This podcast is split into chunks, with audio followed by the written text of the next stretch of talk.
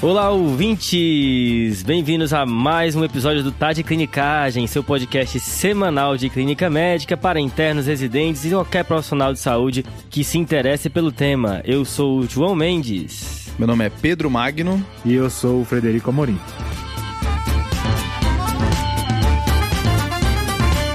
É, pessoal, estamos juntos aqui para falar sobre um caso clínico de dor abdominal. E faz tempo que a gente não se junta, né? Demais, Cara, tempo? faz muito tempo. Cara, a, a gente foi olhar agora e tem um ano que a gente não grava um episódio de nós três. Apenas. Cara, é muito tempo, é Qual foi o muito último tempo. episódio?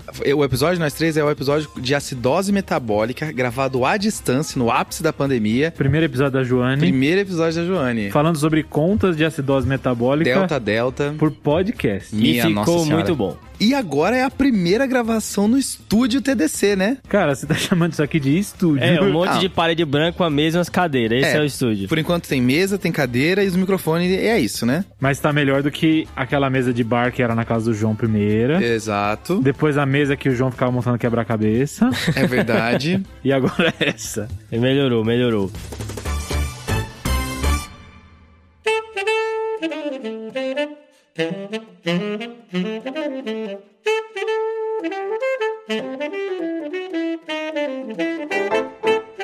E como é tradição, né? Quem começa abrindo os episódios de caso clínico é quem vai apresentar o caso, né? Boa. O que Exato. os meninos sabem é o que você, ouvinte, tá vendo aí na chamada do episódio, que é um caso clínico de dor abdominal. Boa, só o João sabe qual é o diagnóstico final do paciente, o que, que vai acontecer com ele, a gente só sabe que é dor abdominal. E lembrando que o João vai entregando essas informações em alíquotas, né? Vai entregando alguns pedaços de informação que a gente aconselha os nossos ouvintes a pausar também, pensar o que faria, o que falaria se tivesse aqui com a gente e por aí vai. Sempre ajuda o aprendizado, né? Demais, demais. A ideia é chegar aí no final do episódio aí com a abordagem para quando você se deparar com o mesmo problema. Boa. Bora lá então, João.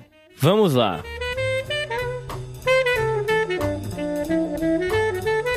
Então, o caso é de um homem de 79 anos Beleza. que está internado há seis dias. E o motivo da internação foi porque ele faz hemodiálise e a fístula estava com baixo fluxo, certo? E além disso, ele começou a ter dor em membros inferiores ao repouso.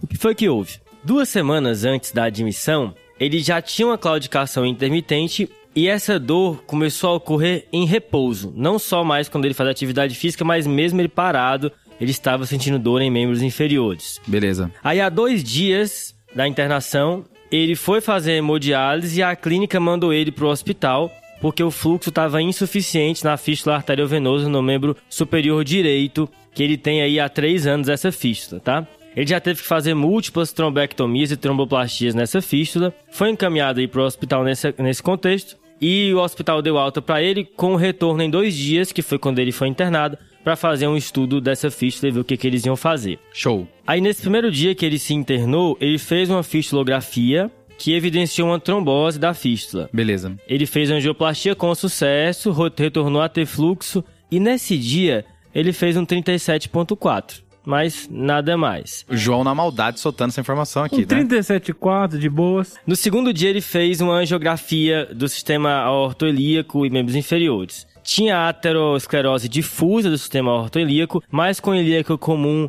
externa e femoral comuns pérvias, exceto a femoral superficial esquerda que estava ocluída, certo? E aí ele está internado desde então, por motivos que vocês ainda saberão.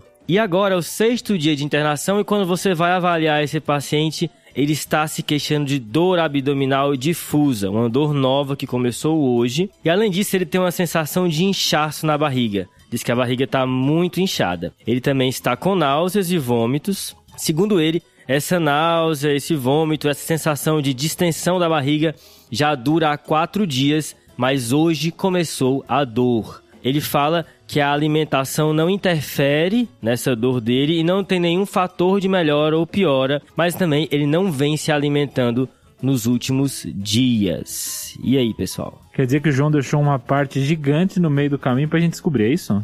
É, acho que a ideia é que a gente dropou na enfermaria, né? Sei. E o paciente... Hospitalista, assim? Isso. E antes de você entender o caso, já te chamaram pra ver a dor do paciente, né? Tem ali aquele resuminho, o pessoal deixa e acabou, É, né? e vambora. É, esse é o resumo ali do o censo da enfermaria lá no Ceará chamava de censo. Cara, Eu já vi bucho, já vi um monte de coisa, Scout, né? cara, né? Scout. Bush eu não conheci, agora eu conheci também. Putz, Mas lá no Ceará chamava censo, eu acho que faz sentido. E isso é o que você viu no censo e te chamaram porque ele tá com essa queixa de dor nova aí, né? Boa. Acho que começando os trabalhos aqui, Fred, eu queria pontuar o quão difícil foi ler sobre isso, sabe? Cara, muito, muito. Uma queixa que é tão comum, uma coisa que você vê direto, eu achei, pô, vai ter umas revisões top na literatura pra você, várias abordagens diferentes e ver qual é a melhor.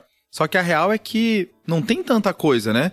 Não tem umas revisões boas como tem dispneia, como tem hipoxemia, como tem outras situações assim diferentes, né? E é engraçado que o jeito que a gente aprende, às vezes separadinho em algumas categorias, parece que tem toda uma teoria por trás, o que na verdade não tem tanto, né? Infelizmente. É, e um ponto importante é que muitas coisas diferentes fazem dor abdominal, né? Pode ser. É uma lista gigante. É, é gigante. É, parece que, que no tórax tem menos coisa pra doer, né? Exato. Assim, é a coronária, é, a- a- é o pulmão, a pleura por ali, pericárdio, mas... Quantos tá- órgãos tem ali no abdômen? É, E- e, se não for um desses, também Brasil que É. não vai matar. Agora, no abdômen, meu amigo, a lista é imensa. Não, tem doença genética que faz dor abdominal, tem eletrólito que faz Calma dor aí, você abdominal. começou por doença não, genética. só tô citando, só tô citando.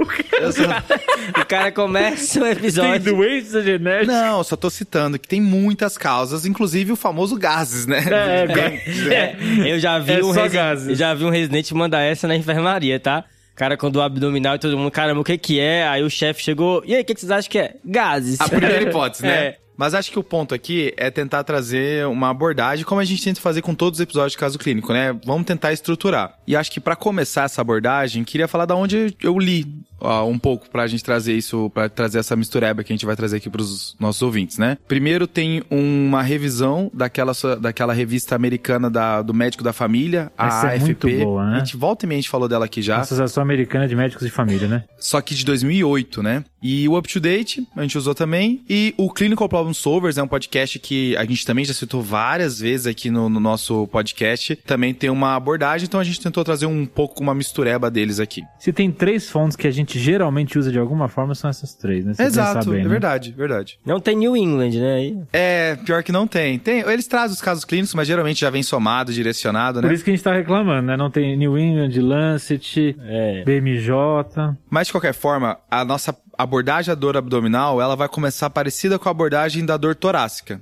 que é Ah. descartar o que é grave. Tá? Perfeito. Acho que então dá pra estruturar que quando você tá diante de uma dor, você precisa ver se não tem algo grave. Legal. E na dor abdominal, a gente consegue pensar em três causas dentro do abdômen e duas causas fora do abdômen que pode matar o paciente, você tem que pensar rápido. Sei. Beleza. As causas intraabdominais vão ser o abdômen perfurativo, Ok. o abdômen obstrutivo Tá. e os abdômenes vasculares, né? Isquemia mesentérica, dissecção de aorta. Fechou, Pedro. Você tá falando de coisas dentro do abdômen, mas tem coisas fora do abdômen que podem dar dor abdominal também, né? Isso, as duas que são graves, que você tem que pensar rápido, é infarto, Clássico. clássico, né? Dor do umbigo pra cima, né? Perfeito. E nas mulheres tem causas graves, né? E aqui ressaltando a gravidez ectópica, né? Top. Rapaz, quando falou duas fora do abdômen, eu disse, beleza, um é infarto, mas a outra, aí manteve o ginecológico, não, Roubou, né, né? pô? Roubou. Tá na barriga. Não, mas é só pra sair do padrão, né? Porque outros é tudo abdômen, alguma coisinha, né? Sei. Mas de qualquer forma, esses cinco você precisa pensar rápido e ver se tem algo pra isso, porque exigem medidas mais rápidas, né? E a gente vai ver se o nosso paciente encaixa pra isso ou não. Tá. E aí o próximo passo dessa abordagem, depois de que você pensou nessas causas graves, vai ser uma abordagem também remetendo de novo ao episódio de dor torácica. A próximo passo aqui vai ser uma abordagem topográfica, né? Ver aonde tá doendo. Episódio do torácico é o número 39, viu, pessoal? Boa. E que aqui no abdômen a topografia vai ser principalmente aquela ideia dos quadrantes, né? Quadrante superior direito, quadrante superior esquerdo, quadrante inferior direito, inferior esquerdo. E tem a dor do nosso paciente, né? Que é a dor difusa, né? Que não me ajudou. Cara, o foda é que pra esse episódio eu só estudei as localizadas. A difusa, eu falei, ah, não vai ter difusa. esse- esse- Não, não, claramente João não ia fazer difusa, né? Não, e claramente não ia ser um paciente internado que começa a dor abdominal, né? Claramente. Beleza, né? Meu estudo sobre apendicite foi embora. Vai lá, vamos lá. Só toma cuidado que essa abordagem topográfica, às vezes a gente fica focado muito nos órgãos que estão dentro do abdômen, falando novamente, mas tem os órgãos em volta, né? Por exemplo, os quadrantes superiores tem a, o Pulmãozinho pu- ali, o né? pulmãozinho ali que pode ter um TEP, pode ter uma pneumonia de base, pode ter uma pleurite que pode eh, fingir ser abdominal, né? E de baixo pra cima também, né? Parte Tipo- ginecológica, né? Exato, né? Que a gente rouba aqui que não tá no abdômen, mas que dali. Perfeito. Até fazendo dor alta, né? Naquela perihepatite de Fitzhugh-Curtis, né? Meu Deus. Beleza. Então, a famosa apelada aqui, né? É. Então, primeiro, a gente já afastou as causas graves, depois a gente foi por uma abordagem topográfica. Nos, nos quadrantes, lembrando que tem coisas dentro do abdômen e fora do abdômen. São quatro ou nove quadrantes? É, acho que tem uma, uma divisão mais detalhada em nove quadrantes, mas aqui a gente vai pegar a mais tranquila só em quatro, né? Boa, Beleza. boa. Cara, então acho que vamos começar de cima pra baixo. Hum, Vamos pegar andar superior. Beleza. Então, no andar superior, acho que a gente tem que pensar duas coisas antes de falar de cada quadrante. Hum, Um é que o andar superior é o local onde vai, eu vou ter a maior parte das irra- irradiações torácicas. Beleza. Ou seja, alterações pulmonares ou cardíacas é ali que eu vou sentir. E o andar superior todo é um local que pode ser irradiado de estômago e pâncreas. ok. Então, alterações de estômago e pâncreas podem estar no, no andar superior. Todo o estômago é tão comum que às vezes eu penso estômago antes de outras coisas por ele ser tão comum. Uhum. Show. Agora vamos para os quadrantes especificamente, tá? Então, quadrante superior direito. Ali vai ter fígado, via biliar, pâncreas. E aí tem a sacada, né? Que a via biliar aqui se destaca, porque o fígado, a princípio, ele só dói quando ele tá distendido, né? Então, hepatite não é necessariamente para doer. Boa. Então, a ideia de, de fígado doer é se tiver um abscesso hepático, por exemplo, que aí distende, ou talvez algum outro trauma hepático que seja. Mas ali a gente vai focar mais na parte biliar, certo? Show. Quadrante superior esquerdo. Esse é pouco falado, não sei se vocês já pensaram nisso. Até porque é difícil também alguém Difícil aparecer, né? é. Ali, é- a o que que tem ali de grande que pode doer? Baço. Tá. Ma- Mas é dor abdominal nesse local por, por causa do baço não é tão comum. Então aqui a gente vai pensar mais em irradiação de estômago e pâncreas, mas o baço é uma outra opção. Uhum. Fechou? Às vezes alguma colite ali também, né? Pode doer também, né? É bom que você falou isso porque intestino, acho que você pode pensar em qualquer quadrante, né? Boa. Então, colo ascendente, colo descendente, colo transverso, eles vão pegar todos os quadrantes. Então, intestino, a princípio, ele poderia dar em qualquer parte do, do abdômen. Top. Indo pro quadrante inferior direito, Então, quadrante inferior direito aí tem o clássico, né? O famoso. mais comum aí, o mais famoso, a causa da dor abdominal mais, que é a apendicite. Certo. Que vou dizer, viu? Eu tenho medo de apendicite, viu, cara? Eu tenho ele também. Porque a Pra mim é o doença que- infarto do abdômen. É a doença que engana, que é frequente e que faz até piúria. É, isso é foda, né? Isso é foda. Então, a gente tem apendicite e tem ah, algumas outras coisas que podem acontecer no local, tipo psoite ou abscesso de pessoas, que é no mesmo local. Isso, e na mulher tem as causas ginecológicas novamente, né? Ali tem um ovário que pode torcer, que pode romper e tudo mais, né? Top. E aí, por último, no quadrante inferior esquerdo, Certo? é o local clássico para diverticulite, né? Boa. A gente sabe que essas localizações não são exatas, então o paciente que tem alguma alteração de vesícula, ele pode ter dor eh, nas costas, ele pode ter dor no ombro, o cara que tem apendicite, ele pode ter dor em outro local do abdômen, dependendo da localização do apêndice, etc. Mas é algo para começar a nortear a nossa avaliação. Acho que são coisas que quando estão lá, elas favorecem esses diagnósticos. Mas o fato de não estar lá não exclui, né? Perfeito. Eu acho que esse é um grande ponto sobre dor abdominal, que uma coisa só, uma parte da história só, uma parte do exame físico só, é difícil de fechar o diagnóstico. Geralmente é uma somatória de idade, epidemiologia, com a clínica do paciente, com o local da dor, com o exame físico, e aí com todo você faz mais ou menos sua hipótese diagnóstica. Boa, boa. Acho que a gente sai da faculdade às vezes com aquela ideia de, ah, vou fazer o sinal de fulano de tal, aí vou ter certeza que é a doença X. E isso, na real, hoje em dia é extremamente raro de acontecer. E aquela assim, ah, ele não tem o sinal tal, então não é. É, aí, meu amigo, Esse- errou.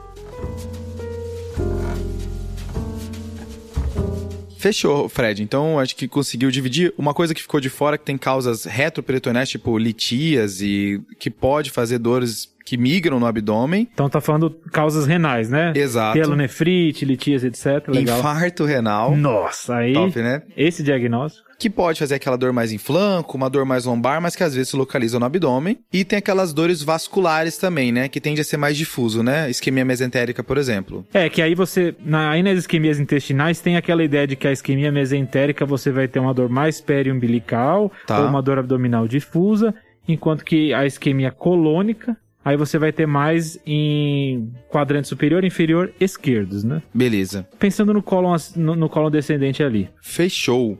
Então, Pedrão, voltando pro paciente. Boa. Hum. Vamos tentar aplicar isso- que a gente já falou agora nesse nosso paciente. Então, primeiro, ele tem alguma causa potencialmente grave nele agora? Eu acho que é difícil excluir, né? Por Perfeito. exemplo, ele é um paciente com uma carga isquêmica bem importante, né? Ele praticamente não tá. Ele tá isquemiando parado a perna dele. Hiper alto risco.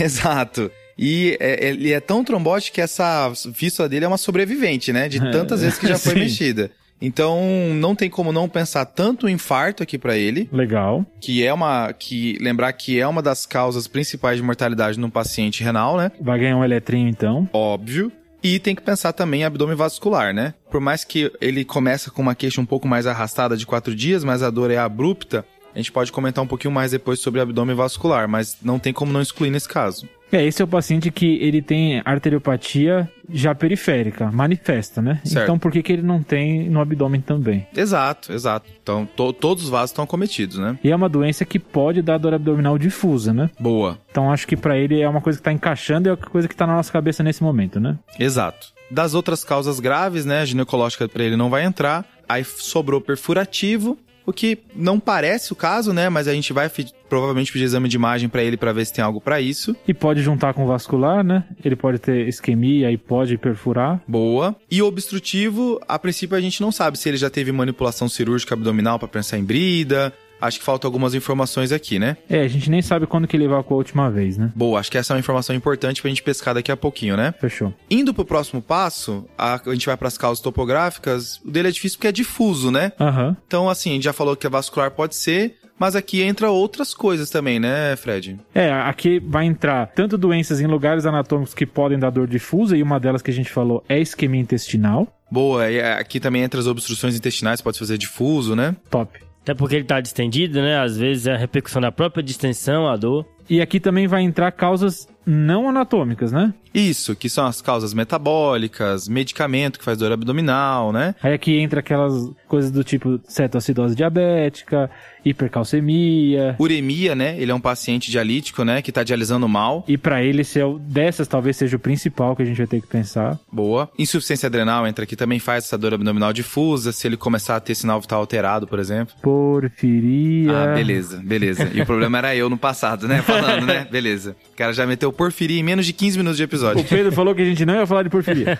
E assim, remédios também podem fazer, né? Opioide pode fazer dor abdominal, álcool, cetoacidose alcoólica pode fazer dor abdominal. E tem aquelas causas também que são não anatômicas, mas que também não são metabólicas, né? Por exemplo, síndrome do intestino irritável. Sei. Então, migrânia abdominal, que é mais comum na criança. Algumas delas entram naquelas dores funcionais, né? Exato, exato. Acho que de qualquer forma, o que ressalta aqui pra ele são as hipóteses que a gente já levantou, tipo infarto, isquemia mesentérica e uremia tá na jogada, né? Acho que são informações importantes. Tá, então a, a gente tendo essa ideia dessas três principais hipóteses, a gente pode começar a pensar no que a gente vai buscar no exame físico dele, né? O que, que vocês vão querer saber? Eu acho que o primeiro ponto é que tem causas abdominais que podem deixar o paciente muito grave, né? Incluindo sepsis, por exemplo. Perfeito. Então a gente vai ter que precisar dos sinais vitais, ver se tem algum sinal vital alterado e que. Cultura de aneurisma de aorta. Exato, né? Então eu tenho que ter o sinal vital aqui de cara e saber se eu o quão preocupado eu tô com esse paciente, né? E uma alteração de sinais vitais grande aqui vai me puxar muito para essas causas mais graves. Boa. Acho que o próximo passo, além daquele exame físico assim padrão,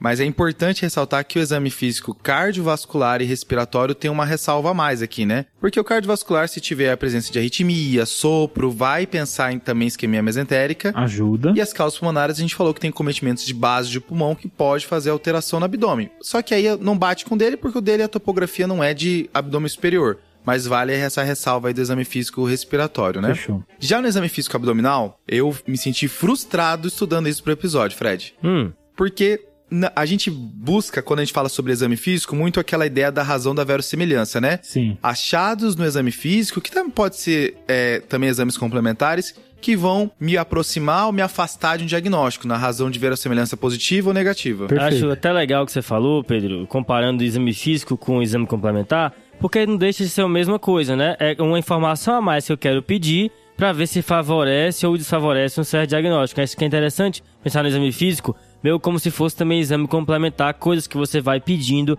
para hierarquizar suas hipóteses. É porque às vezes a pessoa é um pouquinho mais radical em analisar isso dos exames complementares, mas do exame físico é aquela, não, vamos fazer pra todo mundo. Isso. Eu sempre faço desse jeito. Menos crítica com isso, talvez, né? Exato, Fred. Eu sou entusiasta do exame físico, mas acho que às vezes rola uma romantização do exame físico que, que pode ser prejudicial. Verdade. Aquela ideia que o médico bom é o médico que é- consegue, pelo exame físico, diagnosticar coisas que talvez não aconteçam na vida real, né? Isso, sendo que será que às vezes a gente não tá se apoiando num dado que é pouco confiável? né? Exato. Então acho que é essa ideia de olhar com critério qualquer informação nova, seja ela de onde quer que ela esteja vindo, né? Top. E aí, sobre o exame físico abdominal, em, ter- em relação à dor abdominal, é, eu, eu me senti frustrado, como eu disse, porque não tem achados no exame físico, e olha que a gente sabe vários sinais do É. exame físico abdominal, né? É Murphy, é Bloomberg, é Hovsin, tem um monte de sinais diferentes, só que nenhum tem uma razão de verossimilhança boa, alta, que vai me aproximar bem do diagnóstico, me afastar bem do diagnóstico. Como eu falei antes, é tudo uma grande somatória de coisas. Se tiver presente, opa, me ajuda. Mas se tiver ausente, pode continuar sendo o que você tá pensando, não afasta, segue, a- segue a vida, né? E é aquele me ajuda, mas não confirma necessariamente, né? Esse é o problema. Então, às vezes a gente acha assim, não, tem esse achado, então com certeza é essa doença. E, infelizmente, pro exame físico do abdômen, isso não acontece, né? Acho que mesmo com esse período de depressão aqui falando sobre isso, eu só queria ressaltar três sinais de exame físico abdominal que eu acho que vale a pena todo mundo saber, né? Primeiro, acho que é o Murphy, uma coisa bem conhecida da semiologia, que é a parada da inspiração no momento onde o paciente tenta fazer inspiração profunda com o examinador fazendo uma pressão no ponto cístico, né? Top. Só lembrar que não é a dor, é a parada da inspiração. Hum. Eu já vi a pessoa falando Detalhe assim, isso aí, hein? eu já vi a pessoa falando bem assim, ó, não teve Murphy positivo porque ela parou de respirar e não doeu. Sim, né? No caso, exatamente positivo, né?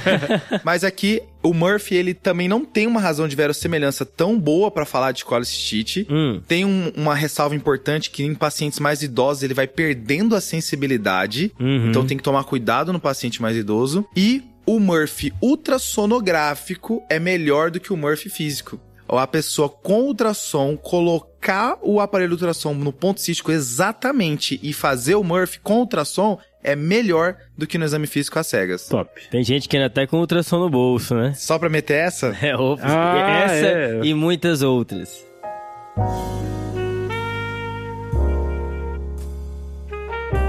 Segundo o exame físico que eu queria mencionar, assim, falar um pouco sobre peritonite, né? Que também não tem um achado ideal. Quando a gente fala sobre apendicite, uma dor localizada no quadrante inferior direito é o que mais vai ajudar na apendicite. Aqueles sinais de peritonite é muita confusão, se de fato ajuda, se não ajuda. Tá numa razão de verossimilhança em torno de 3, 4, que não é Baixa, muita né? coisa. Baixa, não é né? muita coisa. E ainda mais na mão do clínico, né? Porque tem que falar isso aqui, né? Porque, por exemplo, quantas vezes eu já não me assustei com o abdômen, aí eu chamei o cirurgião e já, ah, esse, abdômen aqui tá tranquilo demais. Porque eles de fato palpam muito mais abdômenes cirúrgicos que a gente, né? Lógico. E tem uma mão muito mais calibrada, né? É comum a gente se assustar com o abdômen e o cirurgião ficar tranquilo. Exato, isso é difícil de transcrever em algoritmo e coisas parecidas, né? A, a experiência da palpação do abdômen é uma parada que quanto mais você palpa e começa a perceber algumas nuances que você de fato vai perceber que aquilo é positivo ou negativo. É tipo auscultar sopro, né? Quem é que tá auscultando? É o cardiologista ou é, sei lá, outra pessoa, né? É, achei que você ia queimar alguma especialidade agora, tá, João?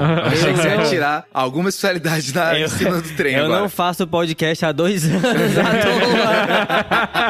toa. Beleza. Mas assim, aqueles sinais de defesa, daquela rigidez que o paciente ele não deixa palpar, isso leva a pensar em peritonite, leva a pensar em abdômenes cirúrgicos, né? Tá. Mas também não, não é uma coisa que é pra me excluir. Uma ressalva da peritonite é que a isquemia mesentérica tem aquela frase famosa, né? Que é onde é uma dor desproporcional ao exame físico. Clássico. Só dói muito, mas o exame físico não tem nada. Mas o fato de ter peritonite não exclui isquemia mesentérica, tá? Eu posso ter um, algum grau de peritonite em, em alguns pacientes. Até porque é legal que a ideia é que isso se correlaciona com o tempo da doença, né? Onde um quadro, no momento agudo, talvez você não tenha essa alteração, mas quando você tá numa parte mais tardia, onde tem necrose da região dilatação, aí você vai ter mais sintomas. Então, talvez seja o momento do tempo que você tá avaliando que top, né? hein, Fred? Essa foi top. O tempo aqui sempre sendo um personagem importante aqui no, no, na hora de avaliar um paciente. Divisor de águas, né? E o último sinal que eu queria ressaltar, só pra gente já, já partir pro exame físico do nosso paciente,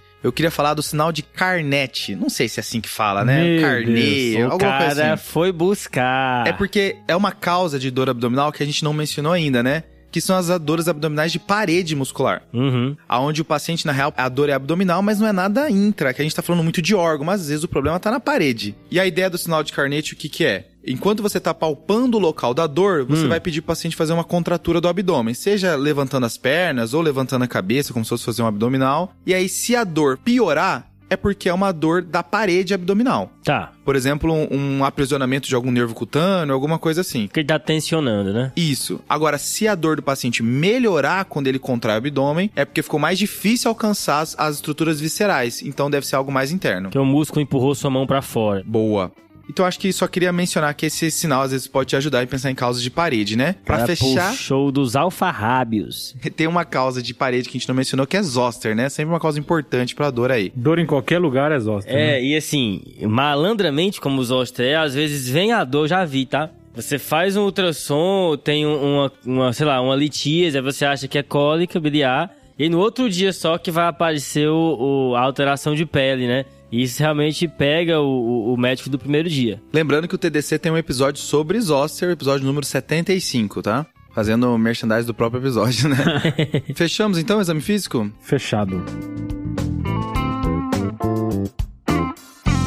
E aí, João, o que, que ele tem? Então, ao exame, pessoal, ele tem uma frequência cardíaca de 93, uma saturação de 96%, ele tá com uma cânula nasal, 2 litros, vocês vão saber já já por quê. Vixe, beleza. Uma PA de 120 por 70, uma frequência respiratória de 20 e nesse momento a febril com temperatura de 36.9. Ele não tem turgência jugular. Na ausculta respiratória ele tem sibilos difusos. Na ausculta cardíaca tem um sopro sistólico de uma cruz Beleza. na borda esquerda do externo. Existe sobre Dilma Cruz? É soprinho de uma cruz. O abdômen tem uma distensão abdominal, né? Visível. Tem alguns ruídos, mas muito raros. Eles demoram muito a aparecer. E a dor, a palpação difusa do abdômen com uma duvidosa dor, a descompressão brusca. Famosa. Esse ponto de interrogação é famoso. Nos membros inferiores, os pulsos estão ausentes até femoral, tá?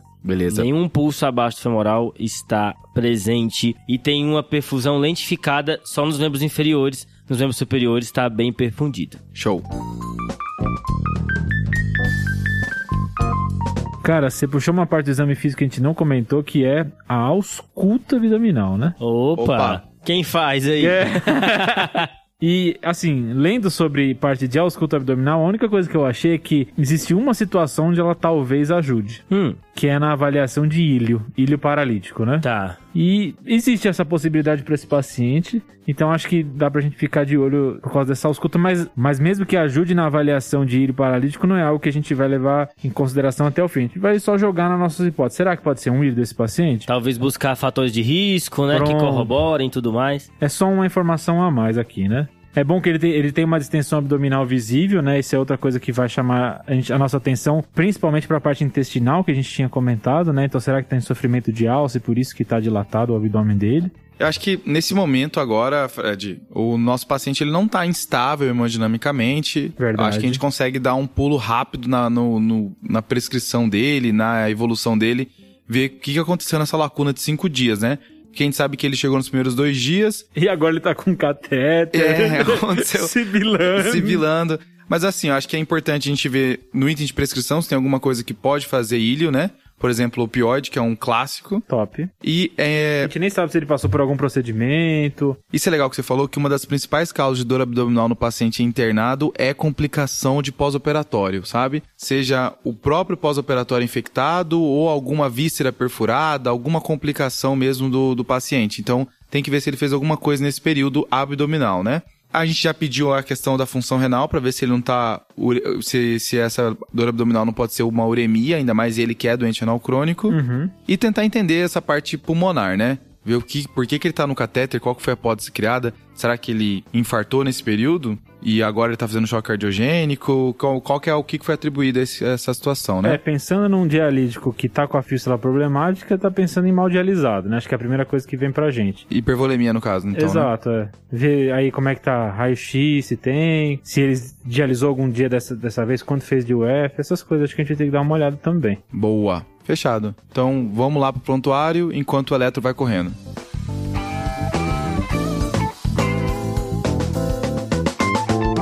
Beleza, pessoal. Vamos lá então revisar o que aconteceu com o nosso paciente. Bem, é, o nosso paciente era um paciente hipertenso que tem doença coronariana, DPOC e fibrilação atrial paroxística, além de um passado de doença ulcerosa péptica. Tranquilo por enquanto, né? É, basal. É o famoso até aí tudo bem, né? Uma carga tabágica de 120 maços ano. Beleza. Ele infartou parede anterior há seis anos. Nessa ocasião, ele fez trombólise. Nessa internação do infarto, ele teve um ateroembolismo. E aí ele saiu da internação dialisando. Ele era DRC e depois desse ateroembolismo ele passou a dialisar. E com claudicação de membros inferiores que ele não tinha antes, tá? Fechou. Três meses depois dessa internação do infarto, que foi há seis anos, ele teve que fazer uma revascularização porque ele era triarterial. Beleza? Beleza. E além disso, há dois anos ele fez uma lobectomia no lobo inferior do pulmão esquerdo por uma neoplasia de pulmão. Ele começou fazendo diálise peritoneal. E ele fez diálise peritoneal por quatro anos. Tá. E há dois anos ele faz hemodiálise por essa fístula que vocês estão sabendo desde o começo. De medicações em casa, ele usa tiotrópio, formoterol com budesonida, varfarina, metoprolol, atorvastatina e aspirina. Beleza. Na entrada, ele já tinha esse exame de membros inferiores sem pulso, ele já estava sibilando na entrada, certo? E esse sopro também já era presente na entrada. Então essas alterações aí estão desde o primeiro dia da admissão, certo? E João, ele não tinha dor abdominal antes, né? Previamente. Não, nunca teve dor abdominal, exceto nessa doença ulcerosa péptica que ele já teve há muito tempo. Fechou. Esse oxigênio foi começado no primeiro dia, assim que ele internou. Já, provavelmente, nesse contexto, a DPOC dele, aí que foi julgado, mas uma, uma vazão bem baixa. E também, no primeiro dia da internação, o que foi in- iniciado para ele foi um tramadol, porque a dor no membros, nos membros inferiores estava muito importante. Então, foi acrescentado tramadol para ele. Fechou. Ele fez aquela fistulografia no primeiro dia, né? No segundo dia fez a angiografia do sistema ortoilíaco e no, à noite do segundo dia ele teve dor torácica. Nessa ocasião ele estava com FA, certo? Foi feito digoxina para ele e na madrugada ele reverteu espontaneamente o ritmo. Fechou. No dia seguinte ele fez um eco que mostrava função sistólica preservada, uma disfunção segmentar com a área cinética médio apical e um aneurisma de ventrículo esquerdo. A gente sabe se ele já tinha se achado, João? Já, é tudo prévio. Todo crônico, né? Tudo prévio, tá? Fração de ejeção, João, desse eco tem? 58%. Beleza. No terceiro dia, Hum, começam náuseas e vômitos nesse Certo. paciente, Tá. certo. mas sem dor abdominal. Uhum. Um eletro desse dia revela uma lenta progressão de onda R com um ínfra de segmento ST muito discreto. Foi feita uma radiografia nesse dia, tinha atelectasias lineares no terço médio e inferior do pulmão direito, sem nenhum outro achado. Beleza. Até então, os exames laboratoriais mostravam que ele sempre teve um INR entre 2 e 3, tá? Desde o início da internação Tá. uma creatinina desse, nesse dia, do terceiro dia de 13 e uma ureia de 134, com uma albumina de 2,9 e um potássio de 6,7. E aí nesse dia foi feito resina de troca para ele, por conta da hipercalemia. No quarto dia, a hemoglobina dele cai 1,5, tá? Um ponto e meio de hemoglobina cai. Era 9,5, foi para 8. E aí, nesse dia, foram feitos dois concentrados de hemácia e ele foi para a hemodiálise. Beleza. No quarto dia. Teve exteriorização de sangramento, João? Não teve. Ele não, não nada pelas fezes e também não vomitou sangue, tá? Foi pedido uma endoscopia, mas foi adiada a endoscopia pelo serviço, ok? Uma radiografia de abdômen foi feita no quarto dia, que é onde a gente tá, e mostrava distensão de alças intestinais de delgado e cólon, mas sem gás subfrênico. Ele fez hemodiálise sem intercorrências nesse dia, tá? E aí, ontem, né, no quinto dia de internação, a gente tá no sexto, no dia de ontem, a distensão dele piorou, estava mais distendido, não tinha dor ativa, mas quando palpava o abdômen era doloroso, apesar dele não se queixar. Os sinais vitais estavam ok ainda ontem e ele não estava sibilando. E foi feito então uma angiotomografia de abdômen, certo? Que revelou é, dilatação de cólon direito e transverso, sem evidências de oclusão dos grandes vasos intestinais, tinha divertículos, mas sem sinais de diverticulite, não tinha ar livre no abdômen e tinha uma pequena quantidade de líquido livre na goteira parietocólica direita, próxima a um seco algo dilatado de 7 centímetros, tá? É isso, pessoal. Esse cara é doente, hein, João? Puta. Cara, é assim, é muita coisa. Então, acho que tentando organizar, né? De fatores de riscos que o cigarro pode dar, ele vai ter todos, né? Todos. Ele tem coronariopatia, a coronariopatia levou uma cardiopatia estrutural, que levou a fibrilação atrial, ele tem DPOC, tem doença psoriasopéptica, já teve neo de pulmão, então tudo que o cigarro pode fazer, ele já fez ali, já passou pelo paciente. Né? Mas alguns pontos que eu acho que é importante ressaltar e fazendo comparação com a queixa abdominal dele, né? Tá. Então, primeiro, a gente ficou tranquilo com o sinal vital, mas ele usa metoprolol, né? Então lembraram que ele podia estar tá taquicárdico e o metoprolol tá freando essa taquicardia dele. E Boa. a frequência cardíaca dele é de 90, né? Exato, é 90 com metoprolol, né? Mas assim, como não tinha alteração de hipotensão, talvez a taquicardia seja pela dor que ele tá sentindo, né? Então essa taquicardia relativa, vamos dizer assim, né? Sei. né? É, sobre as causas de dor abdominal que a gente mencionou, tem causas que, por mais que ele, o João já deu a tomo, mas tem causas que enquanto ele tava falando foi crescendo, né? Uhum. Por exemplo, abdômen vascular cresceu. Muito, já ele... tava grande, né? Já tava grande e cresceu ainda mais. É, parece que piorou, né? É. Aqui, é, principalmente quando você coloca que o paciente tem fibrilação atrial, que acho que muitos ouvintes nossos fizeram a ligação automática também, quando veio uma dor abdominal súbita mais FA, pronto, né? E ele também tem uma outra causa de embolismo, né? Que ele tem um aneurisma de ventrículo esquerdo que pode fazer uma é uma região que gosta de fazer trombose e que pode acabar embolizando, né? É uma causa comum de AVC, por exemplo, né? Então esse aneurisma de ventrículo não tá à toa aí também aumentou uma probabilidade de ser um abdômen vascular, certo? Perfeito. E aqui existe uma divisão dos abdômenes vasculares também, né, Fred? É, Pedrão, acho que aqui a gente pode comentar um pouquinho de isquemia intestinal, né? Boa. Então, eu falei de isquemia intestinal não mesentérica pra gente tentar fazer essa divisão. A gente faz a divisão de isquemia mesentérica. Tá. Então pega os vasos mesentéricos. Beleza. E a isquemia colônica. Tá. Por que, que a gente diferencia? Porque o mecanismo vai ser diferente delas e a apresentação vai ser diferente delas. Então, se eu tiver uma isquemia em delgado, eu vou ter um grupo de sintomas Beleza. e um grupo de fatores de risco. Se eu tiver uma isquemia em cólon, vai ser diferente. Tá. tá?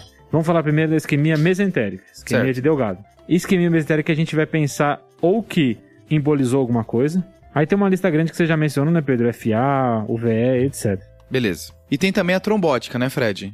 Exato, Pedrão. A, gente, a pessoa pode trombosar artéria, então o paciente que tem aterosclerose, esse paciente tem um monte de fator de risco, né? Ele é infartado prévio, ele tem doença arterial periférica, enfim, ele tem bastante fator de risco, ou pode ser trombose venosa também, né? Estados de hipercoagulabilidade. Nesse momento não é o que a gente pensa primeiro para ele, mas é uma outra causa. Então a gente falou de embolia arterial, que é a causa mais comum. Exato, mais da metade das causas, né? Exato. Aí a gente está falando de trombose arterial e trombose venosa. Boa.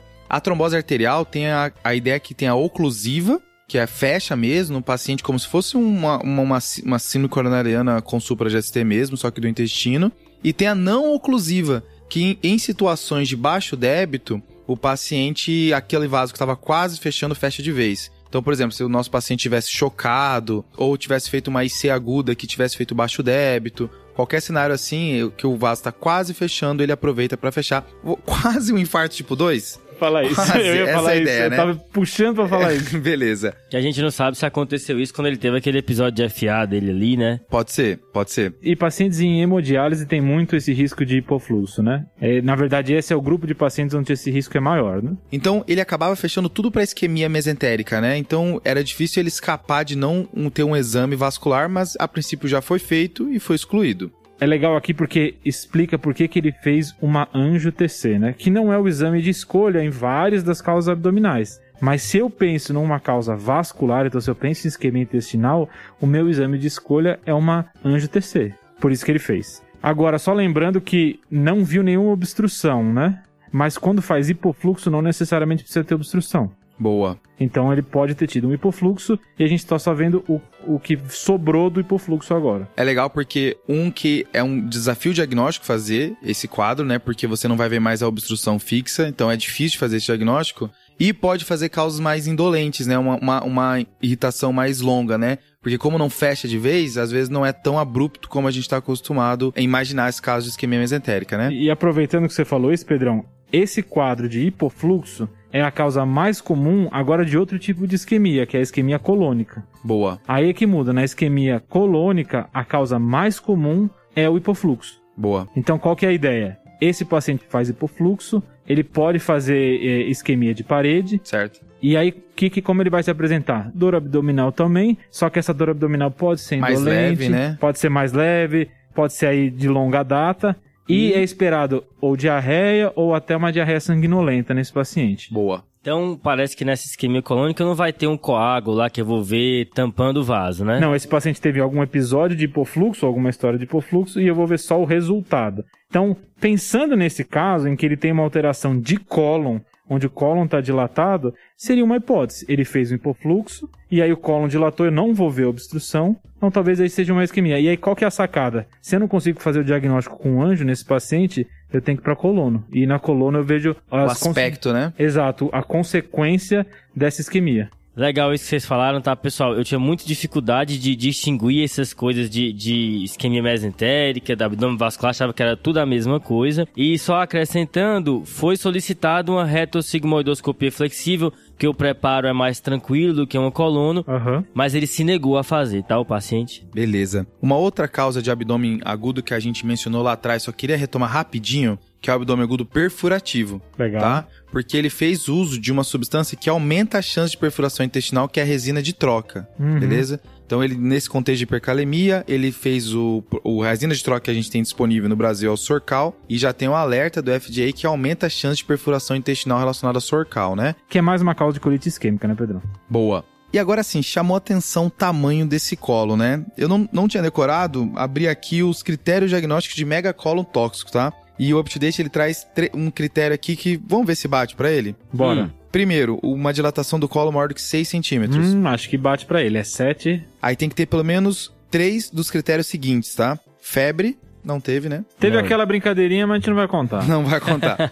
Uma frequência cardíaca maior que 120, que eu não sei se a gente vai relativizar por causa do beta-bloqueador, É, né? ele Ah. acabou de digoxina beta-block aí. Leucocitose Tem? Não tem, tá? O leuco maior que ele teve até agora foi de 9 mil. E uma anemia que ele tem, né? A princípio ele perdeu esses dois pontinhos, né? Que ele é tetrassúdico, né? E também tem que ter pelo menos um dos próximos critérios, que é desidratação, alteração do sensório, distúrbio eletrolítico e hipotensão. Acho que não fecha, mas tá Talvez ruim. ainda, né? É. Talvez ainda. Isso é uma coisa legal pra falar de dor abdominal, tá, Fred? Dor abdominal, às vezes, o tempo, como a gente já mencionou, ele te ajuda. Por exemplo, a gente tá saindo dos abdômenes agudos inflamatórios, né? Apendicite, colecistite, mas às vezes, quando você tá em dúvida e não tem tomo, não tem alguma situação, você, putz, o que, que eu faço com esse caso? O tempo é um, é- ele tá no seu favor. Quando você reavalia esse caso, a- os abdômenes agudos inflamatórios tendem a piorar, piorar, piorar, né? Então, às vezes, o, o- o tempo vai te ajudar a definir o que, que tá acontecendo com esse paciente. O que é ardiloso nisso, Bo- beleza. Ardiloso. Beleza. é que no caso específico do abdômen vascular, Hum, o tempo complica muito o quadro, né? Então, se você não fizer no começo o diagnóstico, as complicações são bem grandes, né? boa. Exato. Catastrófico. Cara, eu acho que pra fechar, assim, das hipóteses diagnósticas levantadas inicialmente, Feixe. eu só queria falar que ele podia ter uma hipercalcemia na brincadeira também, né? Oh, Tem um anel de pulmão, daqui a pouco metastizou, tá fazendo uma hipercalcemia. lá. Eu, assim, eu gosto muito de eletrólitos, então, pra mim, um cálcio cai muito tranquilo aqui. Tá? Ele deve ter um cálciozinho na... Não, beleza, só tô dizendo Gostei, assim. gostei. Não é hipercalcemia, claramente eu sei que não é. Mas não custa, né? Não custa forçar um eletrólito aqui. Qual Pode ser que eletrólito que, seja. qual eletrólito causa dor abdominal, né? Top. Mas assim, a gente elocubrou, acho que a gente precisa focar no nosso paciente agora. A gente sabe que não é isquemia mesentérica, a gente sabe que não é perfuração, ficou ainda a hipótese de colite isquêmica, ainda mais com essa dilatação do colo, né? Que parece ser o motivo da dor dele, tá ok? Ele tá rodando o eletro enquanto a gente tá fazendo essa investigação e pensando nas hipóteses diagnósticas. Acho que é importante mencionar que a gente vai tratar a dor do nosso paciente, né? Que a tratar a dor de um paciente com dor abdominal não prejudica a avaliação da dor dele, né? Nossa, essa é clássica, né? Ah, vai, alguém vai chamar o cirurgião pra ver, não faz nenhuma analgesia pra quando ele chegar tiver com dor, né? Não, e Já aí, e aí você não consegue vezes. nem, às vezes, coletar a anamnese direito, né? Um clássico, por exemplo, é a anemia falciforme com dor. Você não consegue coletar Não, é. a anamnese enquanto ele tá com dor. Tem que tirar a dor primeiro. Você fala rápido, dá a medicação, depois você continua na amnésia mais tarde. Isso. E, e essa revisão da Cochrane, eles viram que não, não mudou o desfecho dos pacientes você fazer analgesia. Reduz a dor? Reduz. Mas o desfecho continuou o mesmo, né? Você consegue achar ainda as informações necessárias. Beleza, Pedrão, então vai fazer eletro, né? Que a gente tinha comentado no começo, a gente vai ter um eletro dele recente por causa da FA, então a gente consegue comparar. Boa. Se esse episódio de dor mudou alguma coisa, né? A gente não tem labs desse momento, né? Então a gente tem alguns labs esporádicos durante a internação, mas o que está acontecendo nesse momento a gente não tem. Isso é legal, Fred, falar sobre um pouquinho sobre exame complementar na dor abdominal, porque essa revisão da AAFP, né, da revista da- do médico de família de dor abdominal, que vai estar aí no- no- nas referências, ele traz apenas quatro recomendações sobre exame complementar na dor abdominal. Top. Quais são? Tá? Recomendação número um: leuco normal não exclui apendicite. Essa é boa, hein? Essa é top. Recomendação número 2. Peça amilase junto com lipase, porque tem causas de elevação de só uma ou só a outra. Top. Que é a única it que sai sem tomo, né? Boa. Então, a amilase e lipase vêm juntos, né? Tipo tomate seco e rúcula, né? Quando você estiver avaliando dor... O cara falou uma coisa dos anos Do 90 nada. aqui.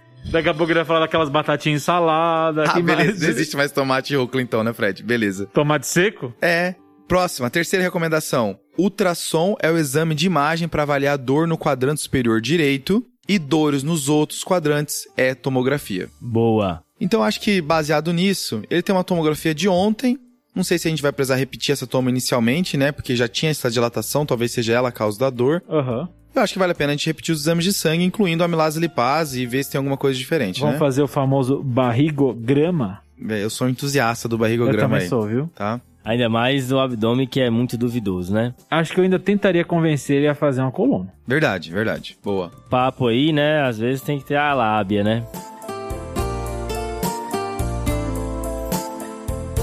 Então, pessoal, foi tentado passar uma sonda nasogástrica para aliviar a distensão. Ele também se negou, tá? E nesse dia aí que vocês foram avaliar, né, no sexto dia de internação, pensaram em ilho paralítico funcional, no contexto de internação, usou eh, tramadol e tudo mais. Foi conduzido de maneira conservadora, ele tá, ficou em jejum esse dia inteiro. O laboratório que vocês pediram, né, amilase, lipase, o hemograma desse dia não revelou nada demais. Ele recuperou o HB, a hemoglobina dele subiu depois dos concentrados. O eletrocardiograma saiu, não revelou alterações novas. E ele ficou esse sexto dia assim. No sétimo dia de internação, ele teve duas evacuações diarreicas. Ele piorou da distensão e piorou da dor, se queixando mais. Os ruídos intestinais eram raros, permaneceu afebril e o abdômen continuou bem distendido, com dor à palpação. E aí, galera? Cara, eu acho que é uma coisa que a gente, a gente tava focando na parte vascular, etc. A gente até tinha comentado de ilha, mas a gente não deu um enfoque agora, né? Mas o pessoal da a equipe pensou, né? Exato. Acho que pensou bem. E de exames, acho que não veio nenhuma grande novidade de exames eh, laboratoriais. Uh-uh. Essa diarreia pode ser um sintoma de colite isquêmica, então o nosso diagnóstico ainda tá aí. E aí, o problema não foi nem que eh, alguma coisa foi contra esse diagnóstico, é que a gente tem um exame para fazer, mas não conseguiu. Uhum. Então, eu ainda tô buscando essa alternativa. Eu não vejo mais outras grandes alternativas, Pedrão. O que, que você tá pensando? Eu acho que a coluna é importante com certeza, Fred. Principalmente porque a gente pensou no- no- na, na colite isquêmica, que pode fazer megacolo tóxico, né? Então o paciente não tinha critérios ainda como a gente leu, mas é uma possibilidade. Só lembrando que essa dilatação, ela podia ser um megacolo tóxico, podia ser uma obstrução mecânica mesmo, que não foi vista na tomografia. Aham. Tipo a neoplasia obstruindo, né? Exato. ou podia ser essa pseudo-obstrução, né? Que é que a gente chama de ogilvie, né? Não sei se vocês chamavam de outro jeito. Ogilvy. Ou Gilvi. Eu ouvi o Gilvy, eu não, sei. Ogilvy. Mas é essa daí que o ouvinte entendeu. Que é a pseudo-obstrução, né? Que acontece em paciente internado, em pós-operatório. Alguns distúrbios eletrolíticos também podem fazer isso. O mais famoso é a hipocalemia. E remédios podem fazer isso também, né? Especialmente os opioides, né? Só que aí, Fred, tem cenários que nem colonoscopia pode fazer nesses casos, né? Porque o colo tá tão inflamado que você que se você fizer tem risco de perfuração, né? É, agora você falando isso e, e lembrando da dilatação, realmente pode ser um risco fazer a colono e pode ter sido um dos motivos deles tentarem fazer a reto sigmoide, né? Exato. E como a gente tá agora no sétimo dia e a toma é do quinto dia antes da dor abdominal, eu acho que o primeiro passo que eu faria talvez era repetir essa tomo, sabe? Ver se mudou alguma coisa e com essa tomo nova, ver se tem alguma contraindicação à colonoscopia. Conversar com o pessoal da cirurgia, né? Acho legal isso porque a gente às vezes é muito receoso em repetir exame de imagem, partindo do princípio que uma vez que você fez exame de imagem, se não apareceu ali, o paciente não tem aquela condição. Mas você pode ter erro de preparo, erro de avaliação, o corte ficou ruim. Então, se a gente mantém a suspeita, vale a pena a gente repetir, ou talvez até o tempo que passou, surgiram coisas novas que eu vou ver de novo na imagem. Então, não, acho que não, dá, não precisa se acanhar tanto em refazer essa tomo, A não. gente vê isso com AVC, às vezes, né? Muitas vezes repete o exame, eu já vi acontecer algumas vezes. E nessa questão do exame endoscópico, né, que vocês comentaram, de fato, a sigmoidoscopia não exige aquele preparo do cólon, né? Como a colonoscopia, e o risco de perfuração é bem menor. Óbvio, né? Você pode perder lesões que ficam no cólon direito, mas é uma maneira de investigar endoscopicamente. Eu acho que é interessante que nesse caso, pensando em vida real assim, a gente conversaria com a equipe, né? Então conversaria com a equipe de endoscopia, conversaria com a equipe de cirurgia, Uhum. e eles geralmente orientariam a gente, ah, não, nesse caso o ideal é não fazer, o preparo vai ser ruim, então acho que esse tipo de orientação a gente teria da equipe de endoscopia, né? Uhum. Com certeza. Esse é o caso que o cara da cirurgia já tá do nosso lado ali, ajudando a pensar o que mais que pode estar acontecendo, né?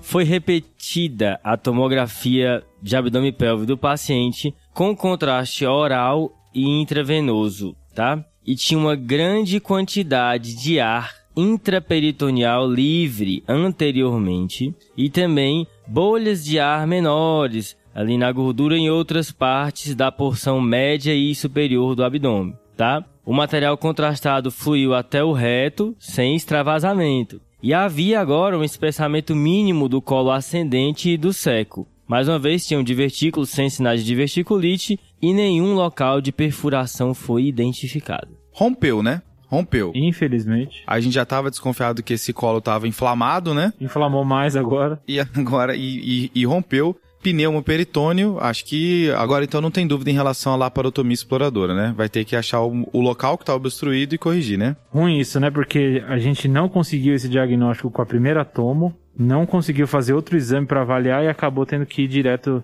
para na complicação que a gente talvez descubra o que aconteceu, né? Boa. Então, vocês vão chamar o pessoal da cirurgia geral. Não tem dúvida. A gente já tinha chamado. Já tinha chamado, né? Tá bom. Então, foi feita uma laparotomia exploradora. Encontrado grande quantidade de ar livre no abdômen e tinha um cólon direito e transverso distendidos com uma fissura na, no cólon direito. E foi feita então uma iliocolectomia. Essa amostra foi para análise patológica, né? Que verificou tinha então sinais de isquemia crônica nessa peça do cólon, mas sem evidências de uma lesão, uma trombose vascular, febrina ou êmbolos de colesterol. E também revelou áreas de necrose transmural com ulcerações mais profundas. Essas ulcerações tinham alguns cristais angulados eosinofílico que são característicos da necrose colônica induzido por poliestireno sulfonato de sódio. Caraca. Caramba, meu amigo. Muito bem, pessoal. Muito bem, vocês foram em cima. Então, o diagnóstico final, ele tinha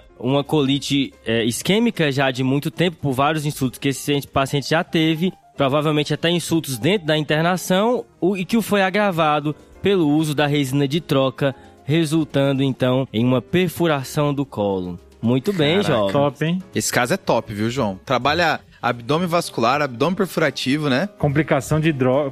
Top. Caso massa. E só fazendo um disclaimer aqui, né? Esse caso eu peguei do New England, tá? A maioria dos casos são nossos, né? Mas esse especificamente eu peguei de lá porque era um caso bem interessante. Eu morro de medo dessa complicação acontecer. E lembrar que, no caso, foi usado poliestireno sulfonato de sódio com sorbitol, que é o que eles usam mais nos Estados Unidos. No Brasil a gente usa muito mais o poliestireno sulfonato de cálcio, mas existe relato de perfuração com as duas formulações, beleza, pessoal? Então, Boa. ficar atento, até a gente fala um pouco de resina de troca no nosso episódio de hipercalemia, né? Então, ficar atento com o uso dessas medicações, especialmente pacientes que estão constipados, tá? Acho que essa é uma das informações que não é muita gente que sabe de complicação dessas enzimas de troca, né? Top, hein? Caso sensacional. Mandaram muito bem, valeu. Fechamos. Excelente caso. Tá na hora agora do desafio, né? Opa, manda bala aí.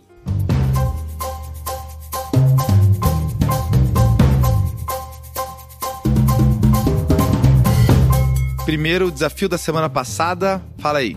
Então, pessoal, o desafio da semana passada era um paciente do sexo masculino de 16 anos que vinha com história de anemia ferropriva e pólipos amartomatosos na colonoscopia. E a gente perguntou qual é o achado da pele, o achado cutâneo, e qual a doença que justifica esse quadro. Então a resposta é uma hiperpigmentação mucocutânea, né? Pode ser na boca, nos lábios, no nariz, nos olhos ou nas genitálias, por exemplo. E a doença que justifica esse quadro é a síndrome de Peutz-Jeghers, pessoal. Ela é uma síndrome que caracteristicamente cursa com esses pólipos amartomatosos pelo trato gastrointestinal, cursa também com essa hiperpigmentação cutânea e esses são dois dos critérios clínicos para fazer o diagnóstico dessa síndrome. O outro critério é a história familiar. Tendo dois desses três, você consegue é, fazer o diagnóstico clínico dessa síndrome, né? E é, e é importante esse, essa, conhecer essa síndrome porque ela está associada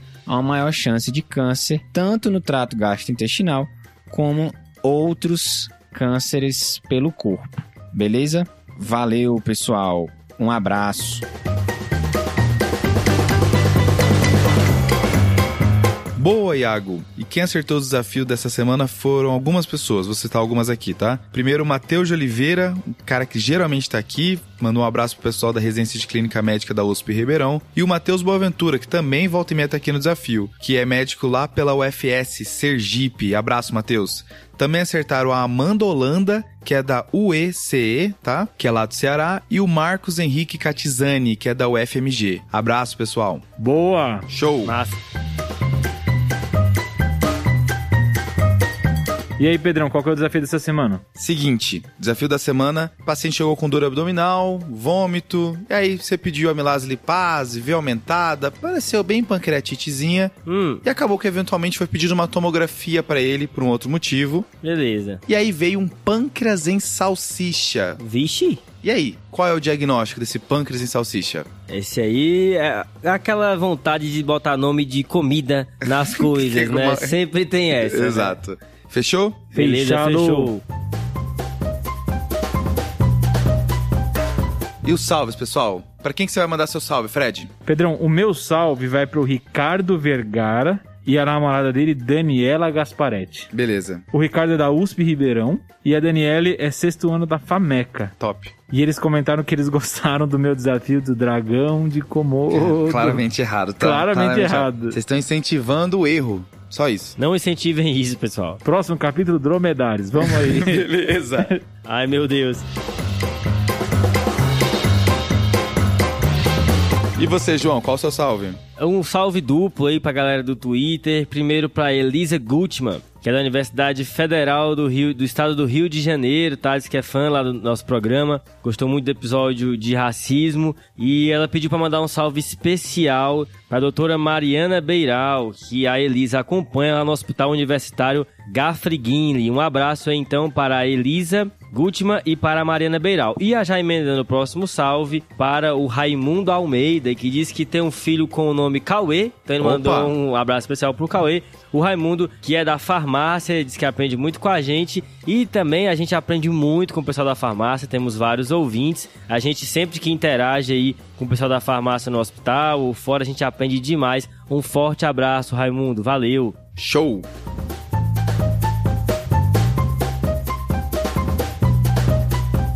Meu salve vai. São dois salves rápidos. O primeiro é pra Manuela Dias e Matheus Falcão. Opa. Eles falaram que logo depois que a Manuela Dias ouviu o episódio de plaquetopenia, ela pegou uma plaqueta que tava aglutinada e aí ela colocou no citrato, não resolveu. Quando colocou na heparina, resolveu. A vida imita a arte. Top, viu? Aí eu fiquei bem feliz aí com, com a mensagem do Matheus Falcão falando que a Manuela Dias brilhou nessa, tá? O meu outro salve rápido é pra Jéssica Pereira, Hum. que mandou um salve pra gente no, no Instagram e eu excluí sem querer o comentário Meu dela Deus! e eu não consegui achar depois, tá? Então, Jéssica Pereira, desculpa aí. Eu apertei o botão sem querer e não consegui achar seu comentário Fica depois. com Deus aí. Um Tá, abraço. um abraço. Manda mensagem pra gente aí.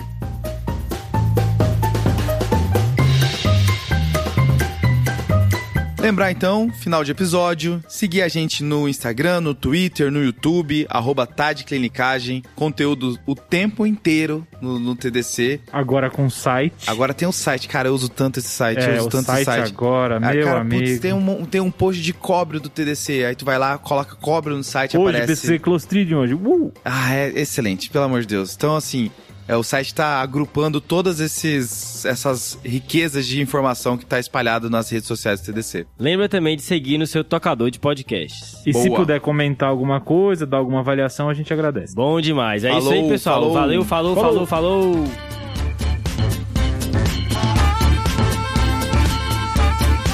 Esse podcast tem como objetivo educação médica. Não utilize como recomendação. Para isso, procure o seu médico.